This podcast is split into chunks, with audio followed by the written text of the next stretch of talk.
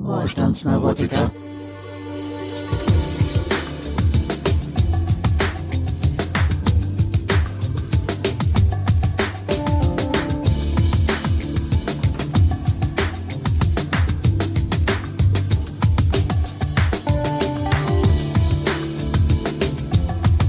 Hier ist der Wohlstandsneurotiker, der Podcast der Neulandrebellen und ich begrüße vollen Herzens, vollen Herzens und Überzeugung Anke Behrendt und zwar nicht als Gast, sondern als offizielles Mitglied unserer, äh, unsere, ja, unseres Teams, des Neuland-Rebellen-Teams. Hallo Anke Behrendt. Hallo Tom.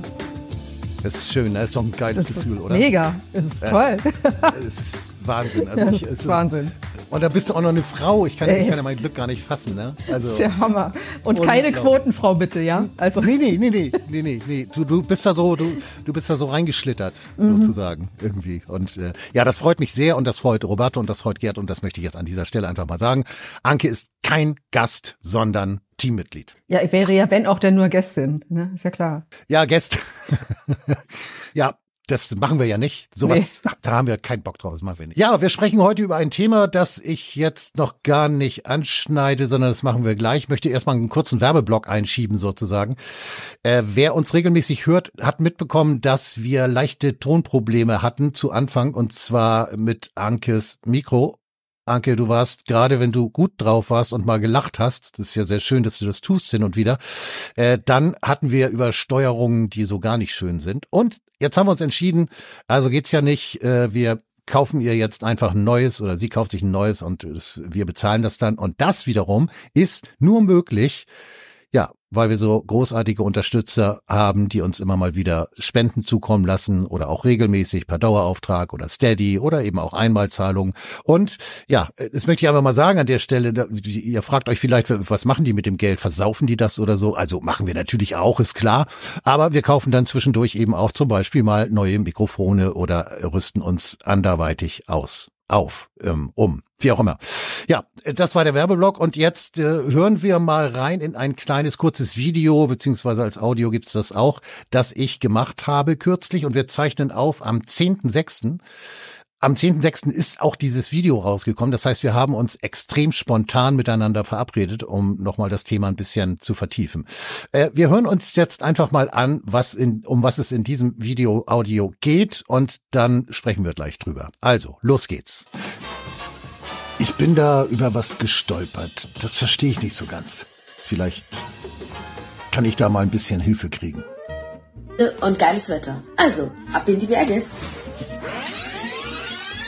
Stopp. Auch wenn es so scheint, nicht jeder hat so leicht Zugang zum Outdoor-Sport. Immer wenn ich zum Beispiel wandern gehe, bin ich eigentlich die einzige schwarze Person auf dem Weg. Der Outdoor-Sport ist dominiert von weißen Menschen und nicht jeder fühlt sich dort wohl. Ja, richtig. Der Outdoor-Sport ist dominiert von weißen Menschen. Und der Bäckereibesuch ist dominiert von weißen Menschen. Rammstein-Konzerte sind dominiert von weißen Menschen. Der Bundestag ist dominiert von weißen Menschen. Wärmepumpenhersteller sind dominiert von weißen Menschen. Fahrschulen sind dominiert von weißen Menschen. Kaffeetassen, Toaster, Einpackhilfen, Toast, Brote, Waschsalon, Schwarzlichtlampen, blaue Lagunen, gelbe Warnwesten, grüne Blätter, rote Beete, braune Nazis, weiße Schokolade, die graue Theorie, Radwege, Tennisplätze, SM-Hotels, Briefmarkensammler, Rollschuhfahrer, Rollstuhlfahrer, Freeclimber, Teeläden, Sockenpuppen, Heidi, Peter, die Hitparade, A-Hörnchen, B-Hörnchen, Brötchen, Parkscheinautomaten, E-Mail, Postfächer, Hauskatzen, Sonnenschirme, Schneeschieber, Atomkraftwerke, Reggae-Bands, nein, die nicht mehr, das verbunden worden, Profikiller, Geldwäscher, Profifäscher, Geldkiller, Komposthaufen, Leergutautomaten und natürlich in allererster Linie Weißwurstfabrikanten. Ich möchte aber als Diskussionsgrundlage sozusagen mal anmerken, dass es in Deutschland, im besten Deutschland aller Zeiten, so ungefähr eine Million schwarze äh, People of Color gibt. Läge ihr Anteil bei 50 Prozent aller Einwohner, könnte man das ja irgendwie diskutieren. Aber wie soll das gehen, dass Autosport und die paar anderen Dinge, die ich eben aufgezählt habe, nicht von weißen Menschen dominiert wird? Ich meine, wie soll das gehen, ganz praktisch? Ich verstehe es nicht. Ich verstehe es nicht. Ja, dominierende weiße Menschen, Menschen, die alles Mögliche dominieren. Anke, Ja, ich natürlich als erstes dachte ich mir, okay, das ist wieder so ein typisches Attention Seeking. Und man sucht sich da auf der Opferkarte sozusagen. warte mal, warte mal, was ist das? Was ist das? Das musst du vielleicht erklären. Ah, das ist ähm, Attention Seeking ist äh, ja Ringen um Aufmerksamkeit. Also so ein bisschen so ein narzisstisches Game. Ich bin hier das Opfer äh, und auf der Opferkarte sozusagen mal nicht in den Wald fahren. ist klar. Also das ja, beziehungsweise sie will, sie will ja in die Berge gehen. Sie will ja, und, genau. Genau. Und ähm, also ich meine, ich habe das ja, ich habe das Ganze ja ziemlich überspitzt dargestellt und das war sozusagen der Versuch, das satirisch zu verarbeiten. Kann man jetzt drüber streiten, ob es gut oder nicht gut, gut gewesen ist. Aber äh, Fakt ist natürlich die Frage am Ende, die ich stelle, was machen wir da mit dieser Situation? Die war durchaus ernst gemeint. Denn ich meine, vielleicht mal ganz kurz, ich habe mal so geguckt, also ich weiß jetzt nicht, ob die Zahlen stimmen, aber ob es jetzt irgendwie mehr oder weniger sind, ist auch nicht so entscheidend. Also ich habe recherchiert, dass es in Deutschland ungefähr eine Million Schwarze gibt, sage ich jetzt mal so. Mhm. Nicht People of Color, meinetwegen könnt ihr alle gern draußen dran denken oder so, aber äh, ich sage jetzt einfach Schwarze. Also eine Million Schwarze äh, gegenüber äh, um und bei 82, 83 Millionen Bevölkerung so insgesamt. Die sind ja auch nicht alle weiß, sondern die haben dann ja auch verschiedene Schattierungen noch und so. Aber lange Rede, kurzer Sinn. Also wie soll man jetzt das Bergwandern so gestalten, dass dieses Mädel das Gefühl hat, äh, sich dort wohlzufühlen? Ja, kann man nicht. Es, also geht man nicht, hat ne? keine Chance, nee. Weil es ja. da darum gar nicht geht. Also man muss sehen, in diesen, in diesen Gruppen, in diesen Woken, Gruppen von Jugendlichen, die sich äh, auf multiple Art und Weise benachteiligt fühlen, kannst du gar nichts machen. Also es geht ja da auch gar nicht darum, dass sie wirklich in die Berge will.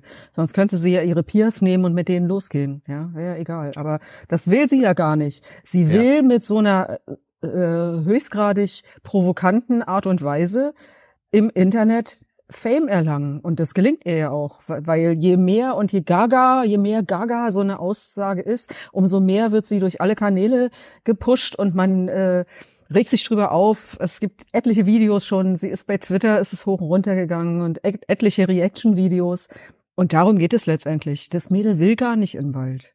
Weißt du? Weil wenn sie es wollte, ey, nimm deinen fucking Rucksack und geh in den Wald, egal wer da ist. Ja. Ja. Also in einem Land, wo, wo du 1 zu 83 oder 1 zu 80 nicht die, deine Hautfarbe antriffst, ist das normal. Da kannst du nicht mit 18 oder wie alt sie jetzt sein mag, kommen und sagen, upsa, hier sind ja überall Weiße. Das ist wahrscheinlich schon ihr ganzes Leben lang so. Also was, weißt du, was, was hat sie denn sonst gemacht? Also sie kann doch auch äh, Leute nehmen, die sie kennt, äh, die auch schwarz sind oder ihre Freundinnen, keine Ahnung, mit denen Wald, aber darum geht's nicht. Weißt du, es geht ja. einfach darum, auf die Kacke zu hauen und, äh, und mit einer provoka provokanten Aussage Reichweite zu machen. Das ist der Punkt. Okay, das heißt aber, wenn ich jetzt mal versuche, mich jetzt äh, so ernsthaft wie möglich in Ihren Kopf hinein zu versetzen, dann frage ich mich, ob sie, als sie das Video gemacht hat, tatsächlich natürlich, also normalerweise würde ich sagen, natürlich wusste, dass es keine Lösung für dieses Problem gibt. Oder, und da wird es für mich interessant, ob sie tatsächlich mit diesem Video erreichen wollte, äh, dass diese Situation in welcher Form auch immer irgendwie verändert wird. Also ich frage mich halt, will sie wirklich diesem Beispiel oder in diesem Bereich, weil sie so wahnsinnig gerne auf Berge klettert oder durch den Wald läuft und da äh, mehr schwarze Leute sehen will, will sie wirklich erreichen, dass da irgendwas auch immer das dann sein mag, äh, jetzt in die Wege geleitet wird? Oder geht's wirklich nur um Klicks und um Aufmerksamkeit? So als bewusste Entscheidung. Verstehst du meine Fragestellung? Ja, ja, verstehe ich. Also es kann schon sein, das kann, kann ich natürlich nicht genau nachvollziehen. Es kann schon sein, dass sie das als Problem sieht das sie irgendwie gelöst haben will, aber sie bringt ja auch gar keinen, sie bringt ja auch nichts vor. Ich kann ja jeder verstehen, wenn man sagt, du pass mal auf, ich will so und so nicht genannt werden oder ich will nicht immer gefragt werden, wo ich herkomme. Hm. Ähm, da könnte man jetzt noch sagen, ja, okay. Also man kann es natürlich relativieren und sagen, ja, ich werde auch ständig gefragt, wo ich herkomme. Und da habe ich sogar einen Punkt, weil ich werde nicht nur gefragt, ob ich aus Berlin komme. Da würde ich ja noch sagen, Haha, Überraschung. Hast du es gehört? Aber ich werde zum Beispiel auch oft gefragt, ob ich aus Ost oder West komme.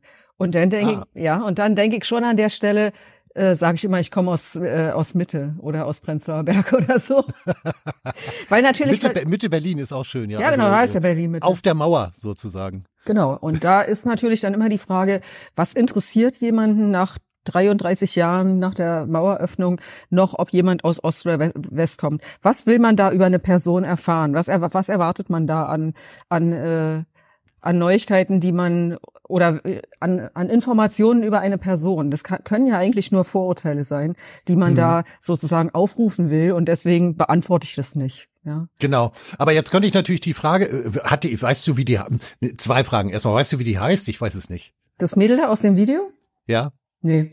Ja gut, nennen wir sie jetzt mal Lena, mhm. so als Arbeitsname ja. sozusagen. Jetzt könnte ich natürlich Lena fragen. Ach so, ich habe das, ich weiß auch nicht, das ist auch noch ganz wichtig. Ich weiß nicht, ob ich jetzt überhaupt das ganze Video gesehen habe. Ich habe also auch ich, das ist der Ausschnitt, mhm. das ist der Ausschnitt, den ich, den ich äh, äh gefunden habe äh, oder der mir über den Weg gelaufen ist. Äh, ich weiß nicht, äh, ob es da vielleicht noch eine längere Fassung gibt, wo sie dann sogar Lösungsmöglichkeiten anbietet oder so. Naja gut, aber es gibt ja, äh, das ist ja ein Muster, was sie da macht. Oder sagen wir mal, sie ist ja, das ist ja schon so ein Genre geworden, äh, dass man irgendwie eine Mehrheit, die Heterosexuellen, die Weißen, die Männer, irgendwelcher Sachen bezichtigt, wo man schon sagen kann, ja, okay, es gibt ein, äh, es gibt davon einen wahren Kern. Also natürlich, wenn man jetzt zum Beispiel sagt, Heterosexualität ist die Norm, dann kann man schon sagen, ja klar, es sind ja auch die meisten. Also mhm. es ist jetzt nicht eine Norm im Sinne von eine DIN-Norm, es ist keine Vorschrift, aber es sind die meisten. Und da gibt's natürlich dann schon einen gewissen normativen Druck, dass man sagt, okay, wenn es die meisten sind, dann fühlt man sich als wenn man nicht heterosexuell ist, als Außenseiter. Das kann schon sein. Wenn man nicht das Standing hat, selber zu sagen, na ja, gut, bin ich halt ein Außenseiter. Das ist dann so. Ja gut, ist ja auch immer die Frage der Bewertung, ne? Ja, also genau. Außenseiter, Außenseiter kann man ja auch wertfrei sagen. Ganz genau. Oder oder sogar positiv werten. Absolut. Also wenn ich mir zum Beispiel die die politischen Entscheidungsträger in unserem Land angucke und sehe, wie die agieren, wie die argumentieren, kommunizieren, äh, dann würde ich sagen, äh, da bin ich aber sowas von Außenseiter und äh, da bin ich aber sowas von froh drum. Absolut. Also äh, von daher, von daher, ja, Außenseiter. Äh, Klar, ist die Frage, ob es schon von vornherein negativ konnotiert ist oder eben nicht. Aber ich würde äh, tatsächlich Lena gerne fragen wollen, ja Lena, wie, was, wie stellst du dir das jetzt vor? Was, was kann man denn jetzt machen? Und ich bin mir relativ, oder ich bin mir ziemlich sicher, ich bin mir sehr sicher, ich lege mich da jetzt einfach mal fest, äh, dass sie darauf natürlich keine Antwort hat, weil es keine Antwort gibt. Und damit kommen wir zum nächsten Problem, denn ähm, aber du hast gerade eingeatmet, vielleicht sagst ja, du nochmal. Die, na, die, die Antwort kommt dann immer, dass die Weißen oder die Heteros oder die, oder die Männer oder wer auch immer da jetzt gerade bezichtigt wird, privilegiert sind und die müssen ihre Privilegien checken. Kannst du jetzt natürlich sagen, okay, ja, ich habe sie gecheckt. Da ist natürlich das Problem, was das Mädel empfindet, überhaupt nicht gelöst. Weil im Grunde kann sie an der Situation, dass sie äh, einer Minderheit angehört, ja jetzt hier in Deutschland erstmal nichts ändern. Richtig. Und, und auch die Mehrheit, also sie lässt einen ja da hilflos zurück, weil wir können jetzt ja auch nicht sagen, na okay, dann ey, pass auf, dann gehen wir jetzt auch nicht mehr in den Wald, dann kannst du alleine sein. Weil das ist ja jetzt nicht die Nummer. Ja, also im Grunde ist es so ein Moralding. Ja, also sie, sie hat äh, als erstmal als Minderheit, als sie sich empfindet, als marginalisiert, als dass sie sich empfindet und als Schwarze, wo sie Rassismus für sich äh, reklamieren kann.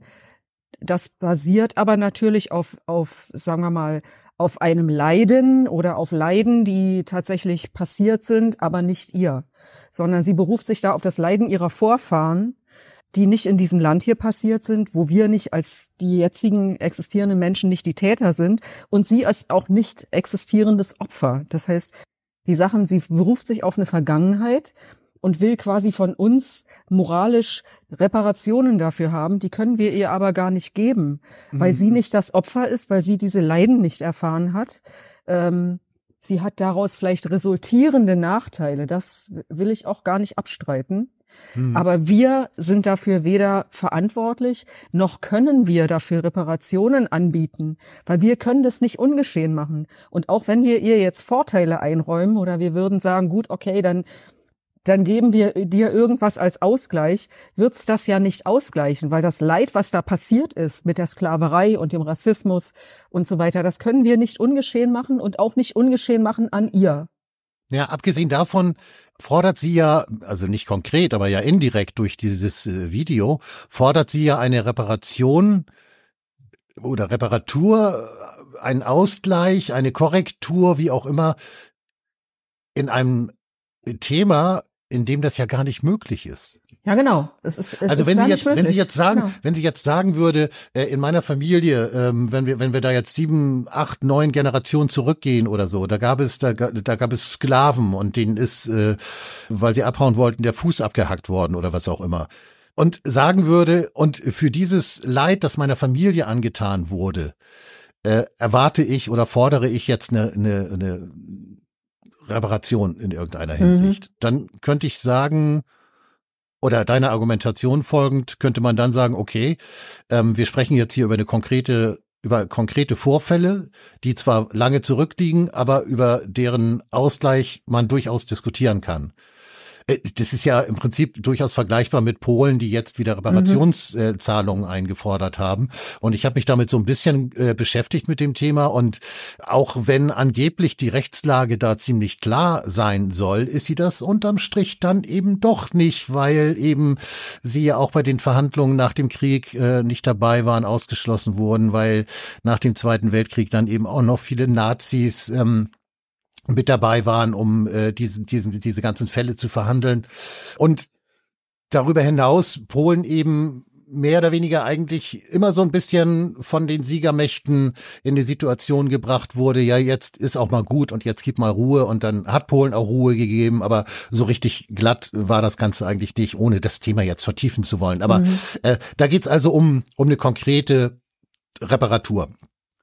Und ja, Jetzt haben wir hier die Bergsteiger-Geschichte und ich denk so, warum machst du denn das? Ist es wirklich nur die Aufmerksamkeit? Das wäre ja echt zu und zu infantil, oder nicht? Nee, eigentlich nicht. Also ich glaube schon, dass die, äh, dass die Leute das tatsächlich so glauben. Das wird ja in, seit Jahren in diesen Kreisen so erzählt, dass du eben als äh, mit deiner Identität, welche Identität du auch immer hast, ähm, privilegiert bist oder auch nicht. Und wenn du nicht privilegiert bist, dann hast du Ansprüche. Und seien es nur ideelle Ansprüche, also Ansprüche auf Aufmerksamkeit, Mitleid, äh, Support, keine Ahnung. Es geht ja Entschuldigung, also der, der, die Reparationszahlung ist die Aufmerksamkeit und das Verständnis im besten Fall, oder wie? Also äh, so oberflächlich gesagt erstmal ja. Aber wenn man jetzt sagen würde, okay, wir da gibt's jetzt auch Leistungen oder Sachleistungen oder sonst was, wenn das so wäre, dann würde man jetzt natürlich nicht sagen, äh, nee, das nehmen wir nicht oder so. Aber erstmal ist es natürlich die Aufmerksamkeitsnummer, äh, Forderungen zu stellen, ins Rampenlicht zu gelangen, sowas. Das ist schon, das ist schon so ein Muster, was ich seit einigen Jahren in diesen Diskursen beobachte und die, die angeblich Privilegierten, kommen dann, haben natürlich dann auch ein schlechtes Gewissen und gehen drauf ein. Es ist sehr schwer in diesen Kreisen, merkst du, dass sich keiner traut zu sagen, halt, stopp mal, jetzt ist aber mal gut. Äh, also bis hierhin und nicht weiter. Wir sind, wir sind mit dem Problem d'accord, dass es benachteiligte Benachteiligungen gibt, dass es Schwierigkeiten gibt im Leben, die können wir dir aber nicht alle aus dem Weg räumen. Ein Stück weit musste auch selber mit klarkommen. Und das sagt keiner. Wir haben es im Grunde, ist das so eine Bewegung, diese Identitätspolitik ist wie dieses Märchen Fischer und Sien Fru, wenn du das kennst.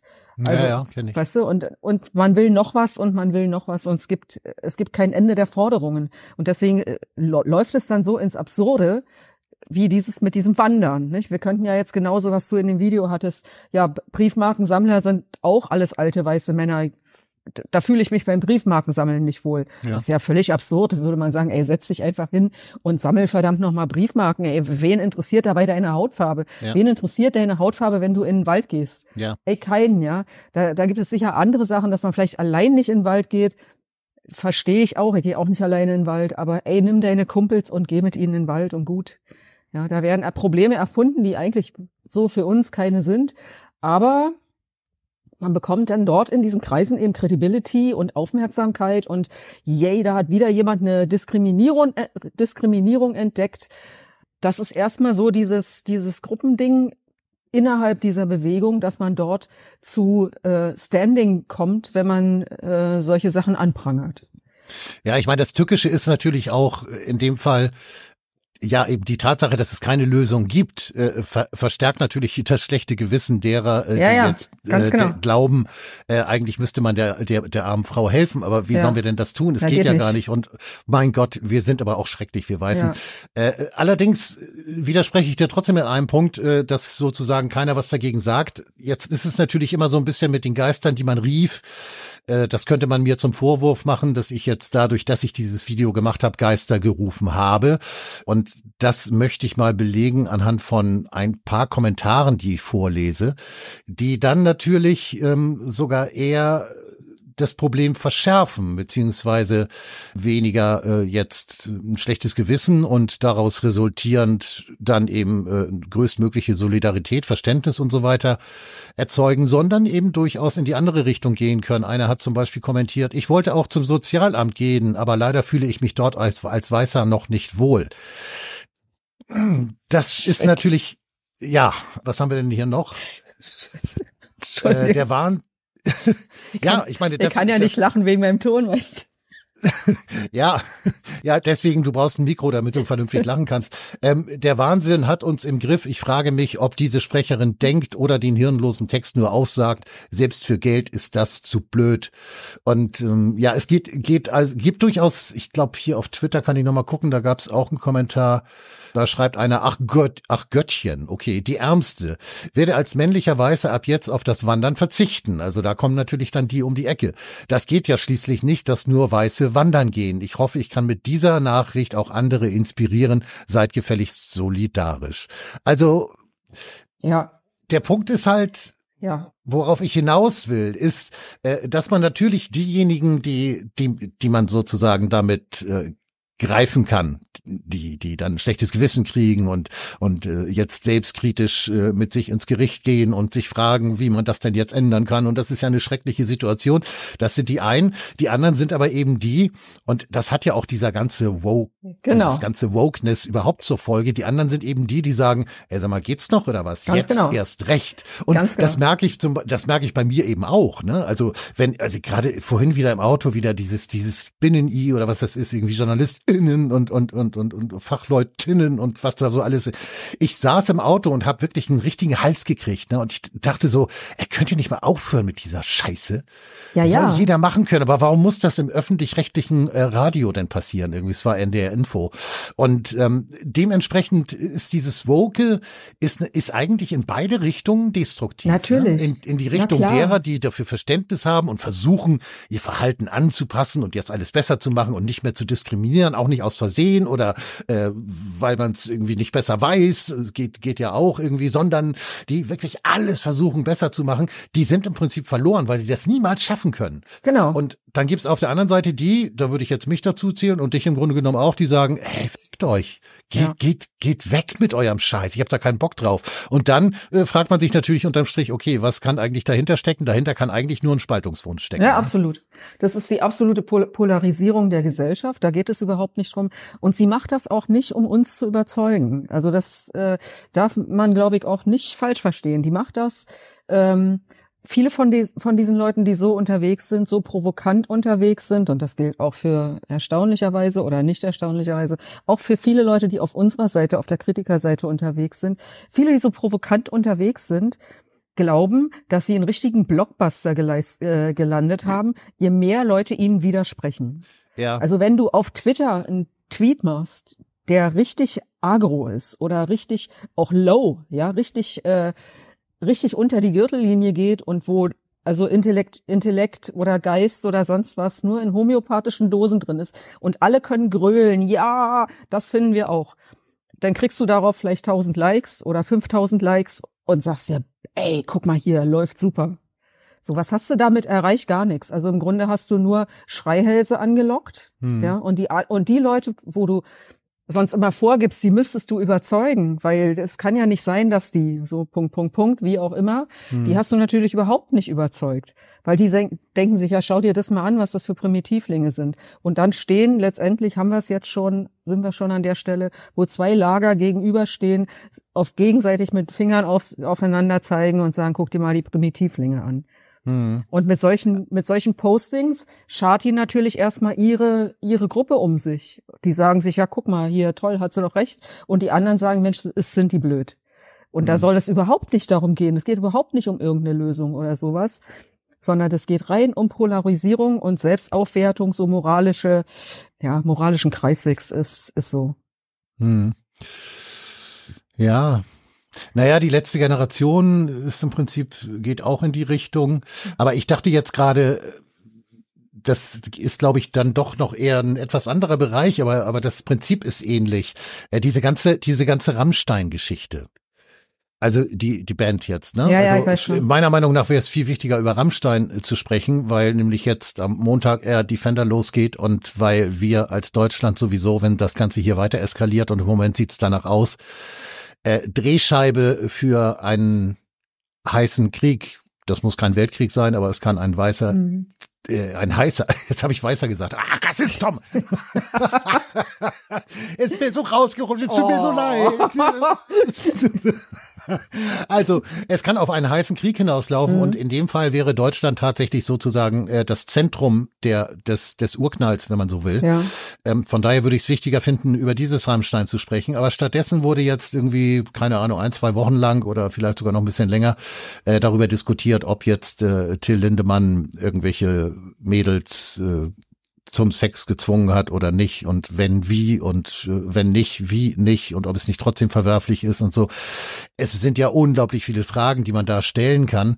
Äh, ich habe mich dann irgendwann ausgeklingt, weil ich mir so dachte, was was soll der Schwachsinn? Also mhm. ich meine klar, äh, ich habe es also ich habe es durchaus verfolgt, dann häufig eben auch als passiver Zuschauer und habe gesehen, dass also wirklich da ähm, die Leute miteinander äh, umgegangen sind Pro und Contra äh, Lindemann irgendwie, also beide Seiten gleichermaßen im Prinzip, ja. äh, dass ich wirklich dachte, ey, wozu das Ganze? Also lass das doch im Zweifel, äh, wenn, wenn die Voraussetzungen gegeben sind, lass das ein Gericht klären. Und ähm, das war's. So. Ja, das, ja, ja, ganz genau, ganz genau. Ist mir auch passiert. Also die Diskussion habe ich auch geführt. Und es war ganz interessant, dass eben, dass ich so empfunden habe, weil natürlich bist du, wenn du ein Geschlecht hast. Das hast du ja auch. Ähm, ja, das würde ich, ja, doch. Haben wir ja, mehr oder weniger alle. Und dann ja. ist man von so einer Sache schon immer aus einer bestimmten Sicht betroffen. Das ist bei, bei, bei äh, People of Color genau das Gleiche, ja. Ist ja völlig klar. Du bist in einer Gruppe und du siehst, als Angehöriger der Gruppe ist Angehörigen der Gruppe was passiert. Ja. ja. Und das kann berechtigt sein oder auch nicht da muss man immer gucken. Natürlich kann das berechtigt sein oder auch nicht. Aber wir haben ja jetzt in den letzten drei Jahren haben sich eben diese Polaritäten der Gesellschaft nochmal für, in meinen Augen nochmal, doch nochmal ist sehr, sehr zugenommen. Und sozusagen der Wille, die andere Sicht einzunehmen, ist sehr in den Keller gegangen. Das war vorher schon relativ schlecht oder man hatte wenig Lust drauf. Es ist noch viel weniger äh, die Bereitschaft dazu da. Es wurde immer platter, immer bösartiger und immer aggressiver.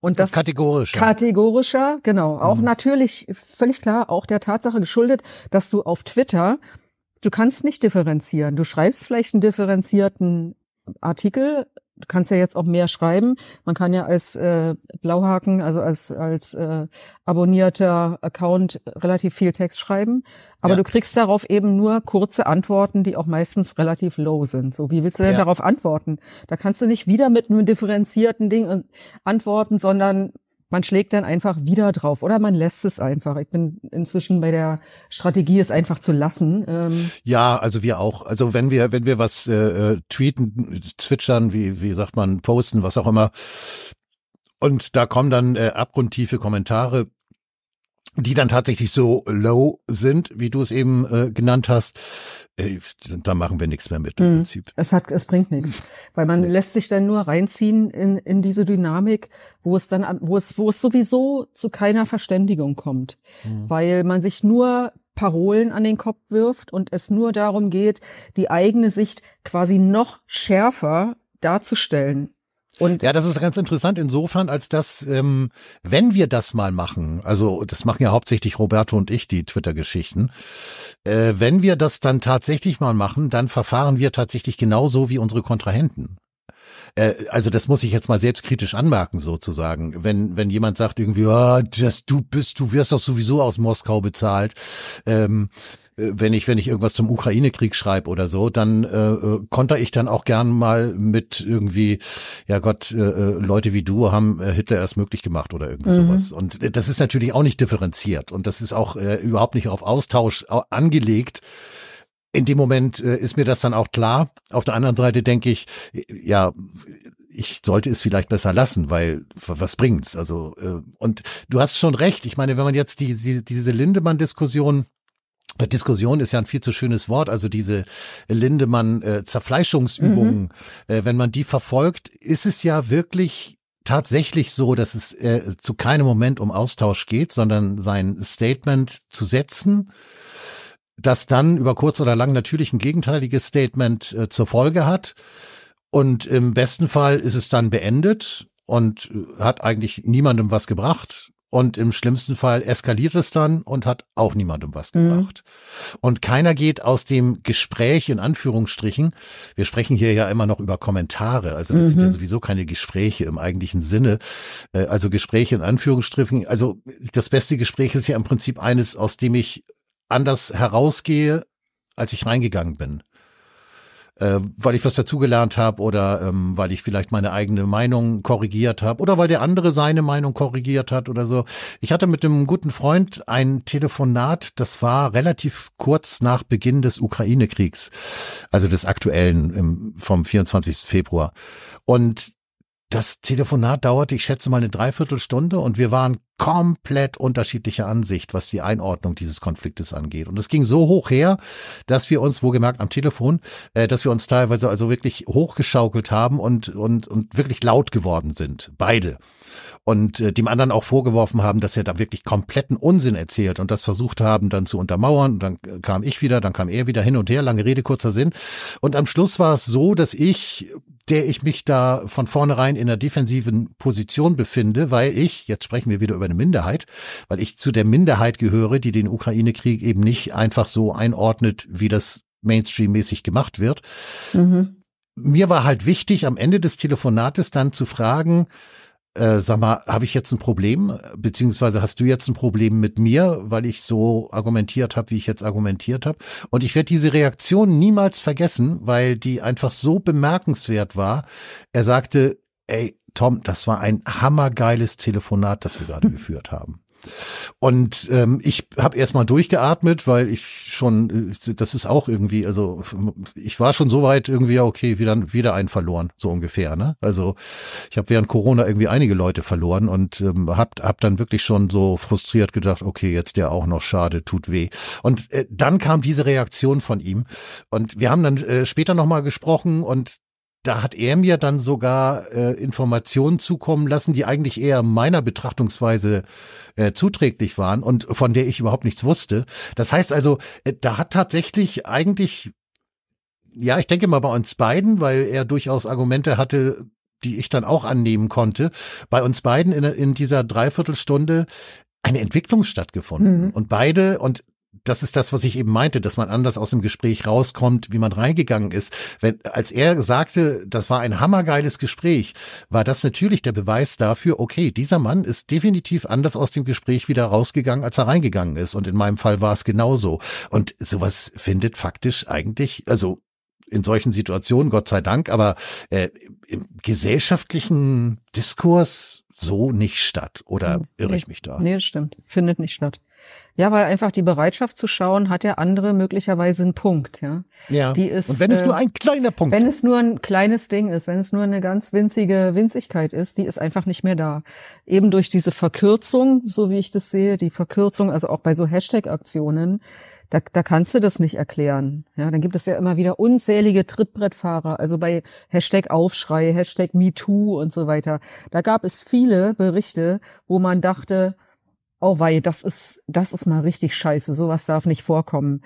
Aber äh, auf Twitter kannst du das nicht weiter ausführen, ne? der Tweet ist zu kurz. Und dann gab es etliche, die sich, etliche Trittbrettfahrer, die sich rangehängt haben und gesagt haben, so nach dem Motto, ja, ich wurde in der U-Bahn auch schon mal angeguckt, hier von drei Abteile weiter, wo man dann eigentlich nur drunter schreiben kann, ey, wenn dich das stört, bitte steh auf und geh weg.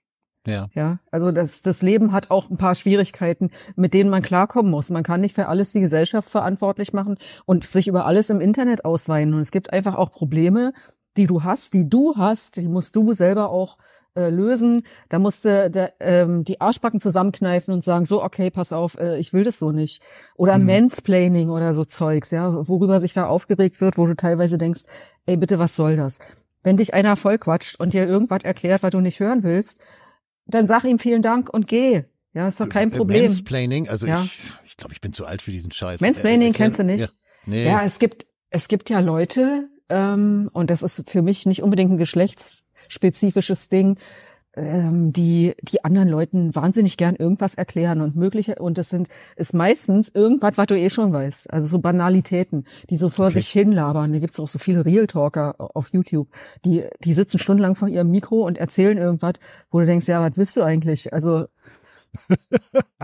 Manche gucken okay. sich das an. Das gibt's natürlich auch im, im richtigen Leben. So Leute, die dir dann erklären, was ein Fotoapparat ist. Ich sag so, ja, okay, äh, das, das wusste ich schon. Also äh, dann kann man einfach auch, da muss ich mir das nicht stundenlang anhören und hinterher äh, Tweets verfassen, wie benachteiligt ich wohl bin, weil mich jetzt hier so ein Typ zwei, zwei Stunden lang vollgequatscht hat. Der quatscht mich erst gar nicht zwei Stunden lang voll, weil ich gleich sage, lass mal stecken oder ich gehe dann einfach, ja. So. ja gut, da sind, äh, ja, bitte.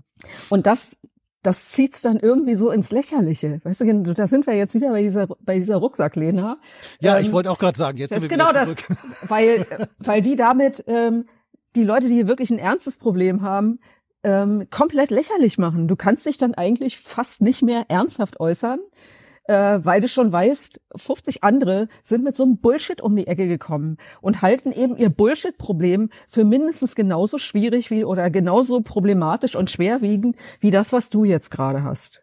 Ja. Und sie, sie schafft natürlich, sie schafft sich natürlich aufgrund dieser, dieser äh, ja wirklich komplett absurden Situation, für die es keine Lösung, es gibt keinen Ausweg, das haben wir nun mhm. festgestellt, es gibt nun mal keinen Ausweg, schafft sie sich natürlich auf dem, äh, auf diese, auf diese Art und Weise Feinde, die sie sich gar nicht schaffen müsste. Nee, genau. Also die sie gar nicht haben müsste. Also äh, ist eine völlig absurde Diskussion, die keinen Ausweg, keine Lösung bietet und trotzdem wird das Ganze so wichtig gemacht, äh, dass naheliegenderweise, naheliegend naheliegenderweise Leute, wie zum Beispiel auch ich, um die Ecke kommen und sagen, sag mal, hast du sie noch alle? Naja, weil es ja auch lustig ist. Also darf man auch nicht vergessen.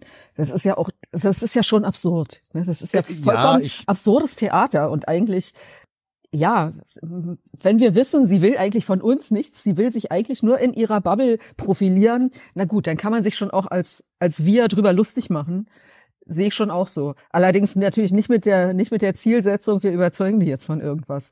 Weil das ist auch so ein Irrtum, den wir die letzten drei Jahre oder den ich beobachtet habe, dass die Nummer, wir halten mal Leuten den Spiegel vor, funktioniert null. Das funktioniert nee, das null. hast du ja bei alles dicht machen, hast du das Ganz genau. Also es funktioniert, die sehen genau da drin eben ihre, ja, ihren, ihr verzerrtes, ihre verzerrte Wahrnehmung und fühlen sich im Recht. Also damit erreichst du null, ja. Oder wenn Leute so eine Doppelmoral haben und es hat ja jeder eine Doppelmoral und wenn du dann sagst, ey, guck mal hier, da ist deine Doppelmoral, dann ist in den allermeisten Fällen werden die sagen, nein, das stimmt nicht, äh, das ist falsches, äh, du gehst mir auf den Sack, das ist Polemik, hör auf damit, bla, weißt du, und werden das von sich weisen. Und dann weißt du eigentlich wie der Physiotherapeut, wenn du da drauf drückst und der Patient quiekt, dann musst du da eigentlich weitermachen. Aber wenn du kein Physiotherapeut bist, kannst du es natürlich nicht weitermachen. Das ist dann sozusagen die Denksportaufgabe für denjenigen, der diese Meinung da gerade nicht aushält, mhm. die er da gesagt bekommt. Mhm. Und ich versuche das bei mir immer zu reflektieren, aber ich weiß natürlich, dass ich da auch nur Anfänger bin. Also wenn ich irgendeine Meinung nicht aushalte und denke, oh scheiße, das tut jetzt weh im Kopf. Ich will das nicht, ich will dem hier auf die Fresse hauen oder so. Das mache ich natürlich nicht. Aber dann überlege ich mir im Moment, was ist da dran? Ist, ja. Was nicht in jedem Fall, was nicht immer heißt, das heißt ja überhaupt nicht, der andere heißt recht, hat recht. Das heißt es ja gar nicht, sondern das heißt, das hast du ja vorhin schon gesagt. Der andere hat vielleicht einen Punkt. Der das hat einen ist, Punkt. Das reicht ja schon. Das ne? hat, das reicht schon. So. Ja. Aber und ich weiß auch genau, warum man das so in der Propaganda eigentlich nicht zulassen will, weil wenn du dem anderen erstmal einen Punkt zubilligst, dann kann es natürlich sein, dass du im Zuge dessen denkst, Moment mal, das ist nicht nur ein Punkt, der hat vielleicht sogar mehr Punkte. Mhm. Vielleicht ist auch nur seine Form, in der er das vorbringt, jetzt Mumpitz, aber inhaltlich hat er vielleicht sogar mehr Punkte. Und dann könnte es, es gibt, sein, ja. dass du von deiner von deiner festgefahrenen Überzeugung, so und so muss es sein, oder so ist es richtig, dass du davon abrückst und dann irgendwann einen anderen Standpunkt einnimmst, vielleicht nicht unbedingt 100 Prozent den anderen, den gegenüberliegenden, aber doch zumindest einen anderen. Dann ist man schon mal ein Schrittchen weiter in Richtung, äh, wir schaffen da einen Ausgleich. Mhm. Deswegen ist ja die Nummer, er hat einen Punkt, ist für Propagandisten, glaube ich, ein ganz schwieriges Ding. Wenn, wenn du erstmal denkst, er hat einen Punkt, dann hat der Propagandist schon ein Stück weit verloren. Ja, ja, ja, ja, jetzt hast du mich sozusagen als Propagandist entlarvt. Aber nein. Äh, doch, doch, ich will das auch begründen. Äh, ähm, das gehört jetzt dann auch zur Selbstkritik dazu sozusagen. Ich bin ja nun, äh, ich habe, äh, das sage ich jetzt an der Stelle mal, ich habe äh, ein, eine recht intensive Beziehung zu Russland, weil ich da auch, ich war dort, ich habe dort Freunde und äh, ich habe sozusagen die Gelegenheit bekommen, ein bisschen in die russische Seele reinzuschauen. Ich war auch noch am 9. Mai da, also auch am 8. 9. Mai war ich da und äh, also das, äh, das vergisst du dein Leben lang nicht, wenn du da irgendwie den Tag äh, des unsterblichen Regiments irgendwie da mitgelaufen bist. Eine Million äh, Russen, die durch Moskau laufen, das ist einfach Gänsehaut. Und darüber hinaus ist es so, dass ich, ich muss jetzt ein bisschen ausholen tatsächlich. Mhm. Ich will das jetzt nicht zu sehr vertiefen, aber damit es deutlicher wird. Darüber hinaus, darüber hinaus ist es so, dass ich in der ganzen Ukraine-Geschichte behaupte, relativ fest im Sattel zu sein und äh, darüber hinaus behaupte, dass ich über die Vorgeschichte mehr weiß als viele andere und da komme ich aber gleich nochmal drauf zurück. Mhm. Es gibt auf Facebook einen, ich sag mal, Uwe G., er, wenn er das hört, wird er wissen, dass er gemeint ist, der mir unglaublich auf den Sack geht. Immer wieder. Der aber auf der anderen Seite immer mal wieder eben auch einen Punkt hat. Und Inzwischen bin ich dazu übergegangen, wenn er dann den Punkt hat, dann schweig ich. ähm, zunächst war es eher so, dass er dann immer von mir was um die Ohren gehauen bekommt, wie, wie, wie hörig er der westlichen Propaganda ist und dass ich seinen Schwachsinn nicht mehr ertrage irgendwie. Er ist aber gleichzeitig ist er ein unglaublich netter Kerl, wirklich ein, und auch ein kluger Mensch, der eben einfach logischerweise nicht diese Erfahrung gemacht hat, die ich in Russland gemacht habe. Ich weiß gar nicht, ob er mal in Russland war. Äh, jedenfalls hat er dann häufig Argumente, ja, die eben zuweilen tatsächlich dahin führen, dass ich sage, okay, da hast du jetzt einen Punkt, wenn er dies oder jenes sagt. Und das war für mich eine relativ schwierige Geschichte und ist es eigentlich immer noch, weil er mir teilweise immer noch unglaublich auf den Sack geht und immer noch Dinge raushaut, wo ich so denke, oh, Alter, ist es denn jetzt nicht mal langsam gut damit irgendwie? Äh, das ignoriere ich dann aber mittlerweile und äh, kommentiere es auch nicht mehr oder so, sondern lass es dann einfach so stehen. Nichtsdestotrotz muss ich dann eben auch einräumen, okay, ähm, hier und da hat er einen Punkt und ich glaube oder hoffe, er wird mich korrigieren, wenn ich falsch liege, ich glaube oder hoffe, dass ich ihm das äh, durchaus auch schon mal signalisiert habe. Und wenn nicht, dann sei es jetzt an dieser Stelle hier getan. So viel nur zu den äh, Auseinandersetzungen. Um jetzt aber nochmal auf den Punkt zu kommen, den ich eigentlich meine, ist, glaube ich, der, dass die Diskussionen, so wie wir sie erleben, sich eben auch auf einem erschreckenden Maße an der Oberfläche bewegen. Ja. Äh, der Ukraine-Krieg ist für mich da ein wirklich absolutes Paradebeispiel. Und die Corona-Politik war auch schon ein gutes Beispiel, aber, aber Ukraine ist noch mehr Paradebeispiel, ähm, als man sich das vorstellen kann, weil diejenigen, die argumentieren, wie sie argumentieren, ich sag mal, diese ganzen Kriegstreiber, äh, Leute wie Hofreiter und, und natürlich mhm. Baerbock und, und, und, und, und Strack Zimmermann und, und Röttgen und wie sie alle heißen, ähm, und auch Lanz im Übrigen, die argumentieren so, als hätte es vor dem 24. Februar 2022 keine Vorgeschichte gegeben. Mhm. Und das ist natürlich sehr, also dann kann man sich natürlich sehr komfortabel einrichten, weil dann kann man sagen, okay, die Erzählung beginnt mit, die Russen sind eingefallen. Völkerrechtswidriger Angriffskrieg. Wenn das der Beginn der Geschichte ist, muss man eigentlich zum Schluss kommen, ja, das war's. Mhm. Also, ne, Russland böse, Ukraine gut, gut ist. Mhm. So. Wenn man stattdessen aber, sagen wir mal, bis 2014 zurückgeht oder wenn man bis 1989, 90, 91, also Zeit der Wiedervereinigung und des Zusammenbruchs der Sowjetunion, wenn man so weit zurückgeht und sich dann die, die, die geopolitischen und auch geostrategischen Entwicklungen anguckt, die in dieser Zeit stattgefunden haben, wenn man, wenn man sich äh, ähm, Analysten anhört, wenn man sich Geheimdienstexperten anhört, Militärs anhört, äh, auch durchaus Politiker anhört, äh, die schon äh, über Jahrzehnte immer wieder gesagt haben, die Ukraine ist ein Problem, das kann wirklich zu einem großen Konflikt führen. Wir alle müssen da aufpassen dann ist es natürlich schwierig zu sagen, ja gut, am 24. Februar hat es angefangen und ähm, vorher gab es keine Geschichte. Wenn man sagt, okay, es gab vorher auch eine Geschichte, ist es sehr viel schwieriger, dieses komplexe Thema zu, be zu behandeln und zu bearbeiten. Aber, und jetzt schließe ich mit meinem monologischen Block, aber es ist dann eben auch so, dass man sich mit dieser Thematik so auseinandersetzen muss, dass es auch irgendwie anstrengend ist. Ne? Ja, ganz genau. Und ähm, ganz interessant ist dabei, gerade dabei, dass da immer von den Propagandisten, von vielen, also pro Krieg und pro Ukraine, dieser Vergleich gebracht wurde, eigentlich auch aus dem postmodernen, äh, querfeministischen, in Anführungszeichen, sage ich mal, äh, woken Dunstkreis. Und zwar der Vergleich, was würdest du denn machen, wenn äh, wenn eine Frau im Park vergewaltigt wird, dann muss die sich doch wehren dürfen.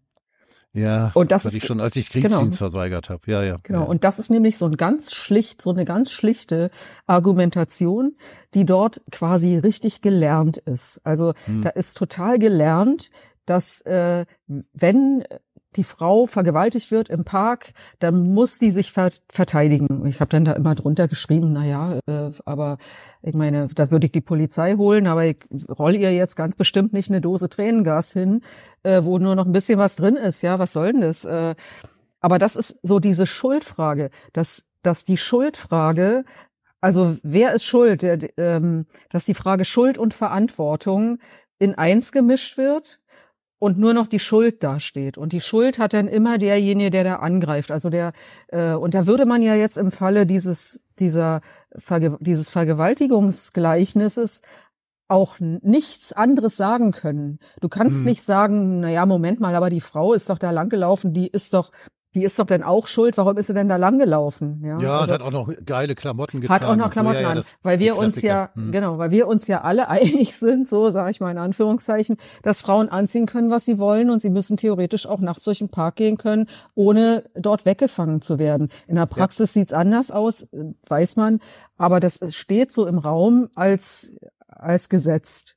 Und da war dann auch, als ich diese Vergleiche am Anfang gehört habe, war mir schon völlig klar, dass diese gesamte woke Generation darauf anspringen wird und dann wird er auch überhaupt nicht mehr nachgefragt. Dann ist völlig klar, okay, der Vergewaltigungsvergleich äh, und wir müssen Waffen liefern.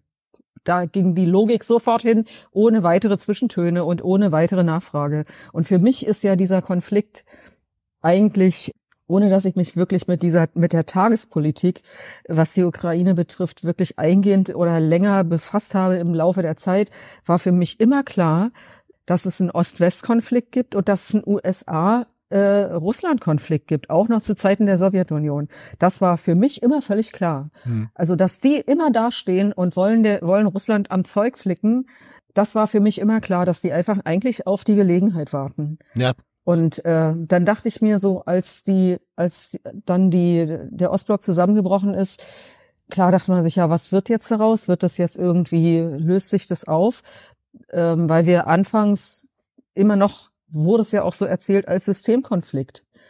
Und dann wurde aber langsam klar, nach 89 im Laufe der Zeit, es ist überhaupt kein Systemkonflikt, es geht nicht ums System. Also in Russland könnte, es ist scheißegal, was die für ein System haben, es geht um Russland als solches.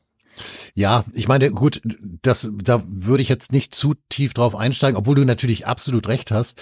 Ähm, abgesehen davon, Russland war natürlich äh, zu Beginn seiner Existenz nach dem Zusammenbruch der Sowjetunion äh, absolut kaputt runtergewirtschaftet und militärisch ne, eben mhm. auch völlig äh, wehr- und ahnungslos. Und dementsprechend war natürlich auch die NATO-Ausdehnung Richtung Osten äh, im Prinzip ein Kinderspiel. Mhm. Und im Laufe der Jahre und Jahrzehnte hat sich Russland aber dann eben militärisch neu aufgestellt und das hat dazu geführt, dass sie jetzt eben äh, diesen Ukraine-Krieg führen können, äh, eben nicht mit äh, marodem Gerät äh, aus dem Jahre 27 bis 29, äh, sondern eben deutlich besser. Mhm. Und das war natürlich, das war natürlich auch äh, eine, eine Entwicklung, die eigentlich so kommen musste. Also letztlich hat die NATO die, die NATO braucht ja auch ihre Existenzberechtigung. Mhm. Das darfst ja, du ja auch nicht genau. vergessen. Ja, ja, ne? genau. Und äh, was, was, wie will ein Verteidigungsbündnis, ein, ein Verteidigungsbündnis, ein sogenanntes, seine Existenzberechtigung haben, wenn es nichts zu verteidigen gibt? Mhm. Scheiße. Ja, ja, ganz ich meine, genau. Russland hatte ja sogar Interesse angemeldet, äh, ich weiß nicht mehr genau wann das war, aber das war so irgendwie in den 90ern, glaube ich, selbst NATO-Mitglied zu werden. Und das, äh, das passte natürlich überhaupt nicht. Ich mhm. meine, was macht man denn dann? Also, das ist ja der, das ist ja der Feind schlechthin und äh, das geht ja nicht. Und ja, genau. ja, stattdessen wurde eben die, die, die, die Schwächung, äh, die politische und auch die, die militärische Schwächung äh, Russlands dann eben ab den 90er Jahren gnadenlos vom Westen und von der NATO ausgenutzt und die Ausdehnung Richtung Osten konnte relativ problemlos eben funktionieren und diese Zeiten sind vorbei. Und das muss sich der Westen und die NATO natürlich oder müssen sich der Westen und die NATO natürlich langsam mal klar machen. Und ich glaube, sie sind da wirklich äh, auf, auf eigentlich auf beiden Augen blind. Aber ich wollte noch was anderes, weil du hast gerade von dem Vergleich mit der Vergewaltigung gesprochen. Das ist jetzt dünnes Eis, auf das ich mich begebe. Aber man könnte natürlich jetzt, ich spreche mal nicht von mir, sondern ich, Mann, jemand könnte natürlich jetzt auch sagen, da ist man safe eigentlich, ne, wenn man es nicht selbst sagt. Ja. Jemand könnte jetzt natürlich auch sagen, na ja, die Geschichte dieser Vergewaltigung, die fing ja nicht mit der Vergewaltigung an. Ja klar, und das ist so wie die Ukraine, genau. der Ukraine-Konflikt ja auch nicht mit der Ukraine anfing, sondern die, diese Geschichte hat ja, äh, diese Vergewaltigung hat eine Vorgeschichte und äh, jetzt nicht, dass die Frau irgendwie einen kurzen Rock anhat oder alleine durch den Wald geht oder so, sondern äh, nehmen wir mal an, äh, der Täter wurde als Kind selbst sexuell missbraucht. Ja, das ist eben das heiße Eisen. Ne? Das, das ist das heiße das ist Eisen, genau. genau. Das, das dünne Eis, warum, warum dieser Vergleich eben auch nicht geht. Weil weder eine Frau allein im Wald mit irgendeinem, mit einem Sittenstrolch hinterm, hinterm Busch, noch eine Frau, die jetzt, sagen wir mal, in der Ehe möglicherweise häusliche Gewalt erlebt oder, oder, das ist alles keine Geopolitik, sondern das ist alles was völlig anderes. Mir geht es auch nur und und dieser Vergleich geht gar nicht. Der wird nur hergenommen, weil er so billig ist und weil er das ist dieser Gurtvergleich wie der Vergleich Sicherheitsgurt mit Impfung. Weißt du, äh, ja. wo du eigentlich was hast, was völlig außer Frage steht. Also der natürlich ist klar, dass ein Sicherheitsgurt im Auto bei Aufprall schützt. Da hat man schon tausend Aufnahmen gesehen von Crashtests und so weiter. Steht völlig außer Frage. So. Und weil das so außer Frage steht, wird das als Vergleich hergenommen. Und genauso steht diskursiv außer Frage, dass man eine Frau nicht vergewaltigen darf. Genau. Und deswegen nimmt man diesen Vergleich her. Man hätte ja. genauso gut sagen können, darf man einem Kind mit einem Baseballschläger über den Kopf hauen? Ja. Nein, darf ja. man nicht. Punkt. So. Aber äh, trotzdem nochmal, worauf ich hinaus wollte. Worauf ich hinaus wollte, ist ja das, dass man den Angriffskrieg genauso wie die Vergewaltigung verurteilt. Punkt. Mhm. Wenn man aber beim Angriffskrieg zurückblickt auf die Entwicklung, die ich ja kurz eben ein bisschen oberflächlich oder auf die Schnelle skizziert habe, dann kommt man auf die Idee, im besten Fall, meiner, im vernünftigsten Fall, kommt man dann auf die Idee, okay, dieser Angriffskrieg ist falsch nach wie vor, völkerrechtswidrig, gibt's überhaupt keine Debatte, aber auf der anderen Seite hätte er womöglich schon verhindert werden können. Mhm. Und wenn man dann darüber hinaus jetzt auch das berücksichtigend, was ich jetzt eben in der Rückschau äh, erzählt habe, wenn man dann sagt, man muss schon verstehen, dass Russland sich in seinen Sicherheitsinteressen angegriffen fühlt, dann heißt das ja nicht, dass man Verständnis für den Angriffskrieg hat. Mhm. Ja, ganz genau. Und wenn ich jetzt also den Vergewaltiger nehme, und weiß, dass der als Kind zum Beispiel selbst sexuell oder auch auf andere Art und Weise massiv missbraucht wurde, dann kann ich seine Tat besser verstehen. Das heißt aber nicht, dass ich Verständnis für seine mhm. Tat habe. Die Tat bleibt die Tat, so oder so. Aber wenn ich natürlich, je mehr ich über die Hintergründe weiß, desto besser kann ich der Komplexität einer solchen Situation, ob jetzt Vergewaltigung oder Krieg, das sind ja beides sehr komplexe mhm. Situationen im Prinzip, äh, desto besser kann ich der Komplex Komplexität eben gerecht werden. Und unser Problem ist natürlich, dass äh, das ähm, Verstehen und Verständnis ja immer gleichgesetzt wird. Das sind keine Synonyme. Mhm. Das ist einfach ein, ein grundunterschiedliches Ding von vornherein. Und das, und jetzt sind wir auch wieder zurück äh, bei Lena und auch bei Wokeness und auch bei der allgemeinen Debattenkultur. Das ist eben der Punkt. Je kürzer die Geschichten erzählt werden, desto einfacher ist es, vermeintliche Lösungen zu finden. Bei Lena jetzt nicht äh, aber du hast ja auch schon für mich schlüssig argumentiert, äh, dass es ja auch nicht um eine Lösung geht, sondern dass es um Aufmerksamkeit geht, mhm. um Opfergebaren und so weiter und äh, letztlich eben schlechtes Gewissen, die, die, dieses, äh, dieses ganze toxische Paket sozusagen, also auf Lena bezogen. Aber insgesamt ist es schon so, dass äh, die Geschichten so einfach und so kurz wie möglich sein sollen. Und weißt du, ich, ich weiß nicht, in wie viel Talkshows ich gehört habe, ja, also wir müssen jetzt, wir müssen das siebte, achte Sanktionspaket gegen Russland verhängen. Und dann sagt irgendjemand, ja, aber das bringt doch nichts. Die haben doch alle nichts gebracht. Die bringen uns doch nur Nachteile. Mhm. Und dann kommt als Gegenargument, und da kann ich mir immer nur wirklich nur die Haare raufen, hätte ich denn noch welche?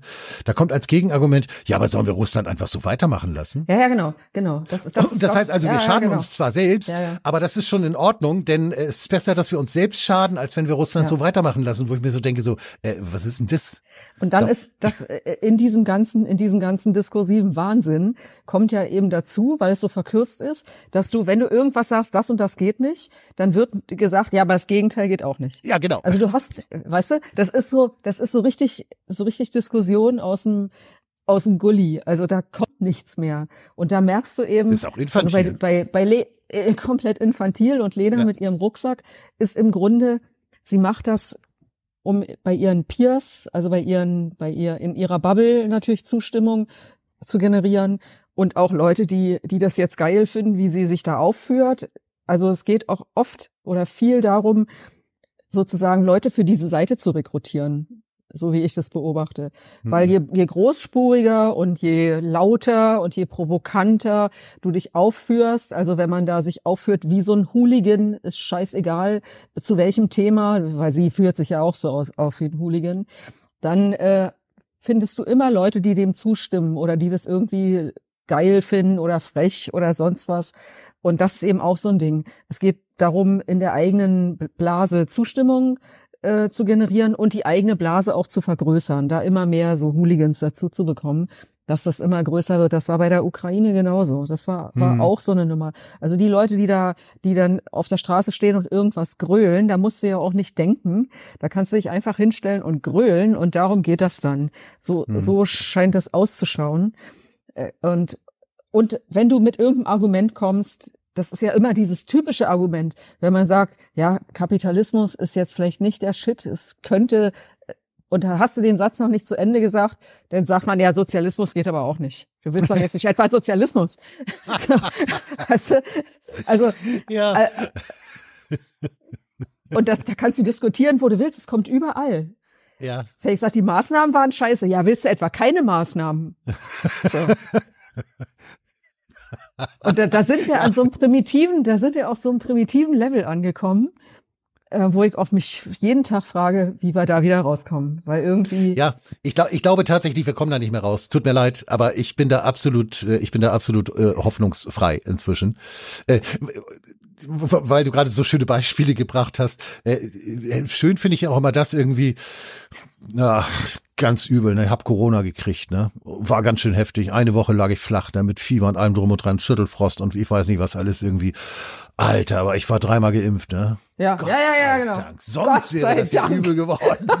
Gott sei Dank. Wo ich dann immer denke, so, oh, Leute, Leute, Leute, Leute, das kann doch nicht, hört euch doch mal zu, drückt doch mal irgendwo einen Aufnahmeknopf. Hört euch mal zu und hört es, hört es euch später nochmal an, was ihr da irgendwie rausgehauen, aber das machen ja die wenigsten. Und selbst wenn sie es machen, sind sie wahrscheinlich immer noch der Meinung, dass es irgendwie in Ordnung ist oder so. Also, äh, klar, also man, man äh, das, das ist eben auch das Einfache an der, an der, an der, an der simplen Geschichte, dass du natürlich auch simpel argumentieren kannst. Mhm.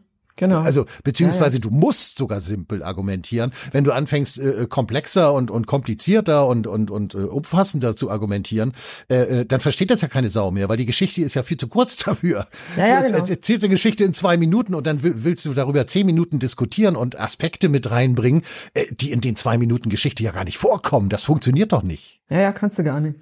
Und da kommen wir nicht mehr raus. Ich sag, da kommen wir ja. nicht mehr raus. Also da wenn wir, ich raus. glaube, wenn wir aus den Alternativen. Willst du mir da nicht widersprechen? Äh, nee, doch, du hast ja völlig recht. Also äh, ich sehe das auch so und ich sehe auch einen großen, ich sehe da tatsächlich in diesen sozialen Medien, die das so verkürzen, ähm, ein großes Problem, weil du eben nicht mal, nicht nur, dass du wenig lang schreiben kannst, man ist ja auch überhaupt nicht mehr im Denken drin, jetzt Dinge auszuführen, sondern im Grunde, wenn du ein großes Thema hast, willst du einen Tweet draus machen, dann bist du ja dabei, das runterzudampfen, dass es möglichst so ein Kalenderspruch wird. Ja. ja, ja. So. Und die, die Antworten sind dann ähnlich. Da kommt dann auch nur irgendwie so relativ dummes, plumpes Zeug, wo sich's nicht drauf lohnt zu antworten. Andererseits auch, wenn man in Chats ist, ist im Grunde das Gleiche. Wenn fünf Leute in einer Gruppe oder so gleichzeitig schreiben, du kannst dich nicht mehr austauschen, weil wenn du was Längeres schreiben willst, dann sind die anderen schon beim anderen Thema. Ja, dann kommst also du dann dem hat, äh, ja, absolut. Das ist ja. Also das habe ich mir komplett abgewöhnt. Das mache ich nicht mehr.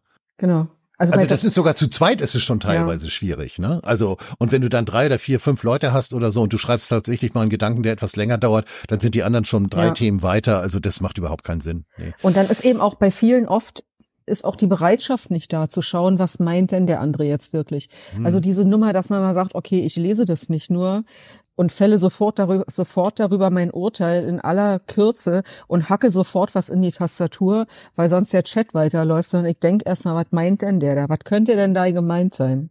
Deswegen ähm, sind Telefonate so eine schöne Sache. Ja, genau. Dann, oder echte Gespräche ja, oder eben auch Podcasts. Ja, da hörst du ja die Stimme dazu. Da sind wir völlig von weg. Am Anfang vom Internet, ich sag mal, am Anfang vom Internet hat man das ja noch teilweise diskutiert, dass so viel wegfällt. Die Mimik, ja. die Gestik, äh, der Körper, dieses, das ganze Nonverbale fällt weg. Und jetzt hast du da so ein paar dürre Worte, so einen Satz, äh, den liest du mit deiner eigenen Stimme, deinem eigenen Tonfall. Das ist aber nicht der Tonfall des anderen, völlig klar. Mhm. Und das verkürzt so und das bringt die, macht die Sache so dumm und primitiv und auf so eine auf so eine Art schlicht und simpel. So simpel ist die Welt ja nicht. Das spiegelt sich so alles wieder in all diesen Diskursen, die wir haben, dass es so simpel wird und so low irgendwo.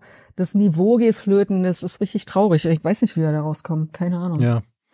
Ja, dazu noch mal kurz Lena, aber nicht äh, nicht diese Lena, sondern Anna-Lena, denn bei der finde ich äh, fällt es extrem auf, dass sie eigentlich keine andere Wahl hat, als gewissermaßen in Tweets zu denken. Ja. Weil sie wirklich intellektuell überfordert ist. Ja. Ich habe da, ich habe da gerade vorhin habe ich äh, in, äh, mit meiner Frau gesprochen. Da ging es, äh, da ging es äh, darum, dass äh, ich glaube ich auf Facebook vor kurzem äh, so einen kleinen, ganz kurzen Ausschnitt von Helmut Schmidt bei äh, Maischberger, glaube ich, gesehen habe. Und ich kann es jetzt aus dem Erinnerungsprotokoll. Ich glaube, es ging darum irgendwie China Todesstrafe oder irgendwie sowas. Also äh, schon drastisch. Und ähm, Maischberger dann wohl irgendwie zu Helmut Schmidt sagte, ja, aber das ist doch schrecklich. Ne? Was machen wir denn da jetzt? Ne? Und, und Helmut Schmidt sagte, ja, gar nichts. Ja, klar, war ja, wir so, ja, wie, ne? wieso, wieso denn gar nichts äh, äh, von wegen Todesstrafe? Ich weiß jetzt nicht, ob es Todesstrafe war, aber nehmen wir, also es war schon was Heftigeres. Und er so in aller Ruhe mit seiner Zigarette da sitzen, sagte irgendwie, ich kann mir doch nicht anmaßen, anderen Ländern zu sagen, was sie machen sollen. Mhm. Und ich meine, äh, davon sind wir, davon sind wir Lichtjahre entfernt. Ne? Also wir sind ja. ja nun wirklich, also wir sind ja wieder mittendrin im deutschen Wesen, an dem die Welt genesen soll. Und ausgerechnet eine Annalena Baerbock, die also wirklich, ich würde mal sagen, bei jedem, aber wirklich bei jedem Auslandsbesuch immer wieder ins Klo greift, gegen die Wand fährt, ins Fettnäpfchen trifft, tritt. Ähm, sie kann es nicht anders. Ja, sie kann es einfach nicht besser. Ja, da fehlt sie ist da fehlt genau ja. das, was, äh, was so generell fehlt. Das Verständnis ja. für, für den anderen, drauf auf ihn zugehen, zu schauen, was kann er denn meinen? Muss ich den jetzt dominieren mit meinem Moralgedöns? Und man sieht das bei allen. Ne? Siehst, siehst ja, wenn, äh, wenn ähm, Ricarda Lang da auf der Bühne vom Parteitag oder wenn sie eine Rede hält, da kommen doch nur Phrasen. Ja, da ist ja, doch nix ja. von Gehalt. Da denkst du, die liest die Überschriften von so einer Wandzeitung vor. naja, ist, ja. ist doch, ne? Ja, ja. Und immer das Gleiche. Also völlig hohl. Also wir hatten im Zusammenhang mit Baerbock dann auch noch darüber gesprochen, von wegen, ich meine, Außenministerium, also sie wollte ja ursprünglich Kanzlerin werden, ne? Und äh, das hat ja nun mal nicht geklappt, wie wir wissen. Und äh, letztlich lief es dann darauf hinaus, ja Gott, dann nehme ich halt das Außenministerium. Mhm. Ne? Und äh, ich habe dann äh, mal so zurückgedacht an, an ähm, Guido Westerwelle, der war ja nun auch mal Außenminister. Mhm. Und der hat meiner Meinung nach, ohne ihn jetzt verklären zu wollen, also äh, Westerwelle hatte schon einiges, was kritikwürdig ist, aber der hat meiner Meinung nach äh, sich in die ähm, in die Diplomatie überhaupt erstmal zumindest reingearbeitet und versucht auch wirklich ein geopolitisches Gespür zu bekommen, soweit das ihm eben möglich war. Mhm. Und das hat er für mein, für mein Gefühl hat er das teilweise wirklich, wirklich gut gemacht. Und das liegt für mich auch eben, für, das ist meine Interpretation, liegt das eben auch daran, dass er nicht gesagt hat, ja Gott, dann nehme ich halt den Außenminister, sondern dass er gewissermaßen stolz und geehrt war, jetzt das Außenministerium führen zu können und Deutschland im Ausland äh, ähm, repräsentieren zu können und dass es ihm wichtig war, dass er das wirklich so gut und, das ist der Punkt, so diplomatisch wie mhm. möglich macht. Äh, und sich nicht in Südamerika hinstellt, in Brasilien, glaube ich, war das jetzt, und, und äh, wie eine Baerbock dann sagt irgendwie, ja, ich weiß, dass einige von Ihnen wahrscheinlich nicht mal wissen, wo die Ukraine liegt. Ich meine, also entschuldige. Also das kannst du doch nicht bringen. Oder äh, in Süd Südafrika darüber spricht irgendwie, ob man die Klos jetzt besser im oder außerhalb des Dorfes aufbaut oder so. Also äh, abgesehen davon, dass es natürlich Rassismus ist, ist es natürlich eine Her Herablassung und es ist eben, und das schwebt bei Baerbock eben über allem, es ist eine grenzenlose intellektuelle Übersichtlichkeit, ja, so würde ich es mal nennen. Ne? Und damit kannst du nichts, damit kannst du nichts gewinnen. Und nee, damit kannst du auch, äh, also Deutschland war in der Welt als Land mit großen Diplomaten wirklich mal bekannt, berühmt und beliebt. Mhm. Äh, die Zeiten sind aber sowas von vorbei wenn die Chinesen auf der Straße sich begegnen und schlechte Laune haben und sich irgendwie gegenseitig aufbauen wollen, dann sagt einer zum anderen 360 Grad. Oder hunderttausende Kilometer. Dann lachen die sich einen Ast, ne? Ja, ja, also ich meine, das muss man sich mal vorstellen. Na ja, klar. Aber sie kann da eben auch nicht aus der aus aus der aus der Haut raus ihrer Partei Nein. aus dieser Hybris. Was, weißt du, und, was soll und, sie machen? Ähm, klar da muss man sagen, vielleicht ist es auch einfach so ein FDP-Ding, weil die FDP ist ja auch, sagen wir mal, wenn man es schön ausdrücken möchte, ist sie auch diplomatisch. Ne? Also sie können, sie können im Grunde fast mit jedem äh, koalieren. Äh, und äh, das ist natürlich auch eine, ich meine das jetzt überhaupt nicht zynisch, sondern das ist auch eine Kunst, dass du mit jedem reden kannst, mit jedem dich irgendwie einigen kannst und irgendwie einen Kompromiss finden und sagen, ja, komm, äh, ja, dann äh, machen wir eben die, regieren wir eben so, regieren wir eben so. Die Grünen können das nicht. Die haben ihre Agenda, die haben ihre Ideologie und das müssen sie jetzt überall hintragen und äh, so tritt sie dann eben auch auf. Ja, also die Grünen sind ideologiegeleitet, die FDP interessengeleitet, so würde ich es mal sagen. Ja, genau. Weil im Zweifel, wenn es darum geht, irgendwie, ich meine, sie kratzen ja auch immer so an der 5%-Hürde und von daher ist es natürlich auch mehr oder weniger ein Existenzkampf äh, der FDP, aber äh, wenn sie die Chance haben, 0,5 Prozentpunkte nach oben irgendwie hinzuzugewinnen, dann kennen sie keine Verwandten, dann schießen sie wild um sich. Also, äh, aber du hast trotzdem recht, natürlich, klar. Also äh, sie ist, die FDP ist eine Partei, man könnte auch sagen, ihr Fähnchen im Wind äh, haltend, man könnte könnte aber auch sagen, boah, so diplomatisch, dass sie in allen möglichen Konstellationen durchaus mitregieren kann. Wenn wir jetzt mal die Ampel ausklammern, weil die Ampel ist natürlich eine Katastrophe, also inklusive ja, aber, der FDP. Aber wenn man das aber jetzt, wenn man das jetzt mal hübsch ausdrücken, wenn man es mal hübsch ausdrücken will, ja. Ja, ja, dann ist doch die FDP die längste Zeit überhaupt als Partei im Bundestag. Das muss sie ja irgendwie geschafft haben. Und das hat sie sicherlich äh, nicht dadurch geschafft, dass sie einen einzigen Standpunkt immer weiter vertreten hat, sondern dadurch, ja, dass sie eben flexibel war. Mhm. Doch, doch, klar, auf jeden Fall.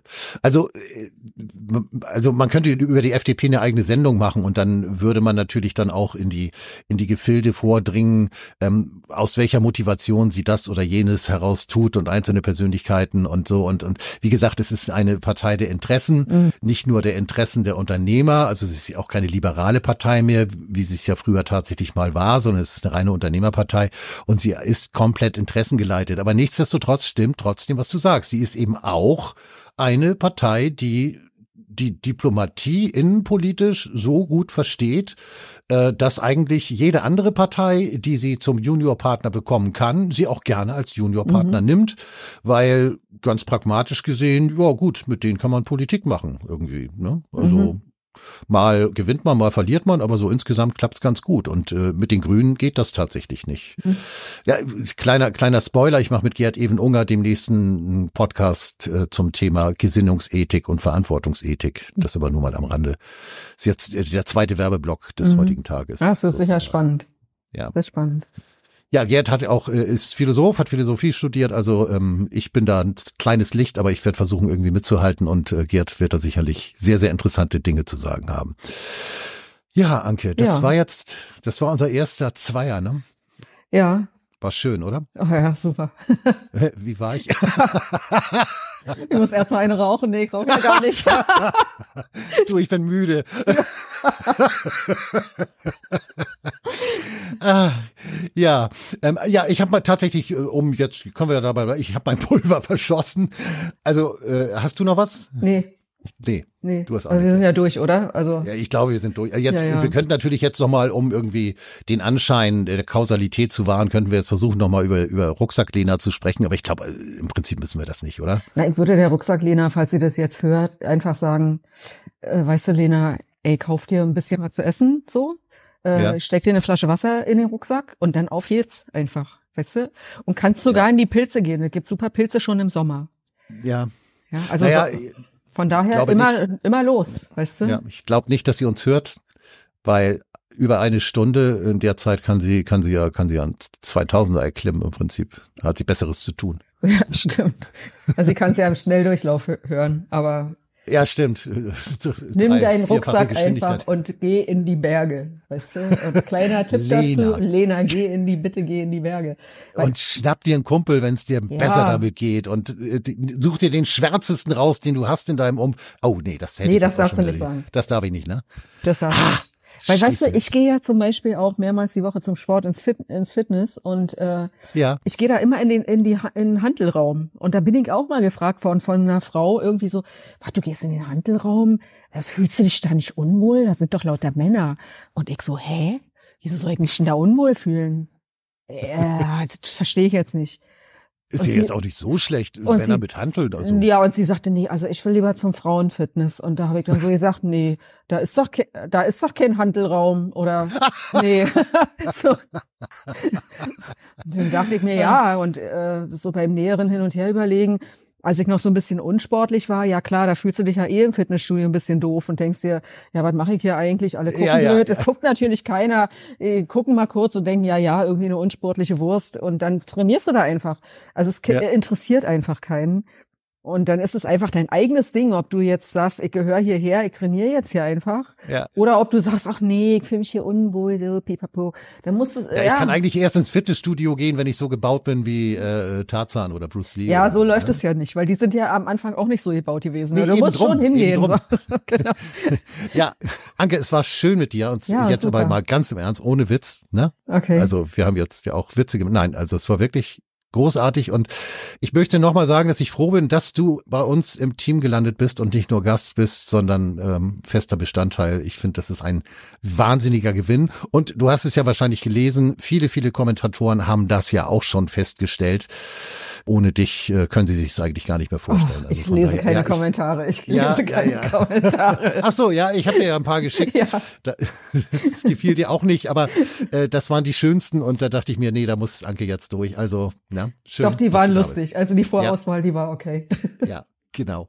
Okay. Ja, liebe ja, liebe Zuhörer, wir bedanken uns fürs Zuhören und zwar offensichtlich bis zum Schluss. Wir werden es dann äh, in den Kommentaren feststellen. Anke, vielen Dank. Dir noch einen schönen Abend. Dir auch. Und nach draußen. Tschüss und bis bald. Tschüss.